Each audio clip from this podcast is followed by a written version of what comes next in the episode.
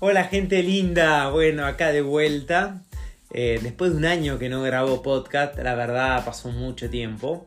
Y, y, estuve pensando por qué no retomar, por qué no acercarme de vuelta para poder ayudar, para poder estar. Y lo lindo de esto, en todo este año hubo muchos cambios en mi vida.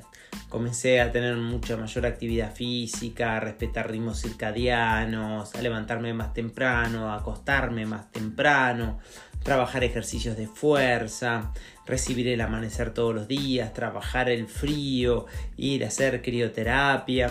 Y eso la verdad me enfocó para encontrarme el propósito de mi vida. Por eso yo los invito esta vez a, que comencemos a buscar cada uno su propósito. Es muy importante encontrarse a sí mismo, a dónde vamos. ¿Eh? ¿Para qué estamos acá? Y eso es lo lindo cuando uno encuentra su propósito, cuando uno se centra en sí mismo y dice, esto es lo que tengo que hacer. Y es así. a veces eh, siempre surgen impedimentos, situaciones que no ayudan. Y vos decís, no, entonces esto no es el camino adecuado. O no, esto no es para mí. Y esos son los pequeños obstáculos. Pensá un río, ¿no?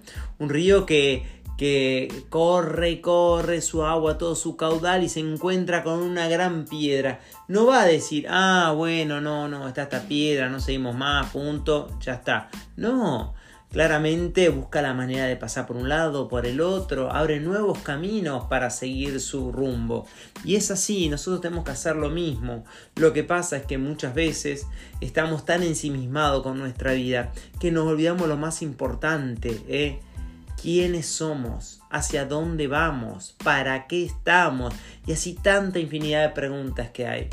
Lo lindo de todo esto es cuando uno llega a un momento, a un punto en el que se siente frenado por algún motivo dice, ¿qué es lo que me pasa? No me siento energía, no me siento feliz con lo que estoy haciendo.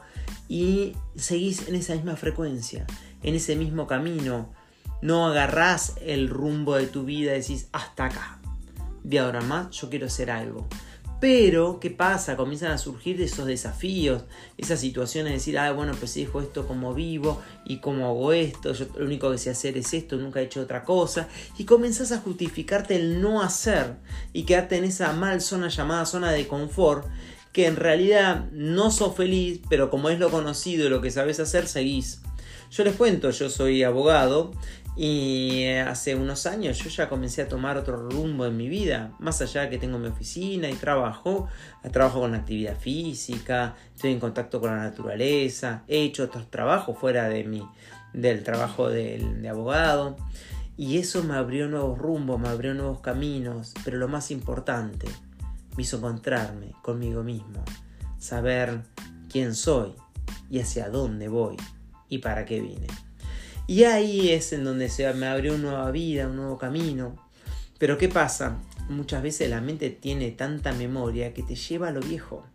Y está en vos en mantenerte firme, seguro de vos mismo, hacia dónde vas. Porque si no, la vida claramente siempre te hace llevar a lo conocido. La mente no quiere pensar, no quiere hacer esfuerzo para emprender y conocer cosas nuevas. Eh, lo común, lo normal, por decirlo de alguna manera, es seguir haciendo lo mismo. Porque la cabeza no quiere fatigarse, no quiere cansarse. Y sigue y sigue y sigue en ese rumbo. Y ahí está. Y claro, no hacemos nada así. Eh, por eso es muy lindo que si necesitas una ayuda, necesitas un acompañamiento. Yo comencé hace un año a estudiar coaching, me queda todo este año para recibirme, pero ya innatamente llevaba en mí esto de poder eh, encauzar la vida de los demás, en ayudarlas, en... Yo por eso digo soy canalizador de energía, porque te ayudo a canalizar tu energía y llevarla para el lado donde tiene que fluir, para el lado donde tiene que ir. Y es así. Pero la vida a veces eh, pasan muchas oportunidades que uno se queda firme en el lugar en donde está y prefiere resignarse. Una palabra muy fea y muy fuerte es, pero es la verdad. Mucha gente se resigna a ser sí mismo hace vida de los demás, hace vida de proyectos a veces de padres que querían hacer esto y terminaron haciendo un proyecto que era del padre o un proyecto de una pareja y resignó la suya. porque uno en la vida tiene que ser compañero, no completarse con el otro, sino acompañar al otro. Y esos a veces son errores que tenemos en nuestras vidas, de pensar que la media naranja nos completa, que somos mitad naranja y nos falta la otra mitad cuando somos naranjas completas. Y lo que tenemos al lado es otra naranja, que nos acompaña en este camino. hay que cambiar tantos viejos paradigmas, ¿no? Tantos juicios que tenemos, tantos de, de nuestra familia, porque cuántas veces repetimos historias y repetimos y repetimos porque pensamos que eso es lo que corresponde, porque nunca nos tomamos el trabajo de hacer una introspección en nosotros mismos para saber hacia dónde vamos.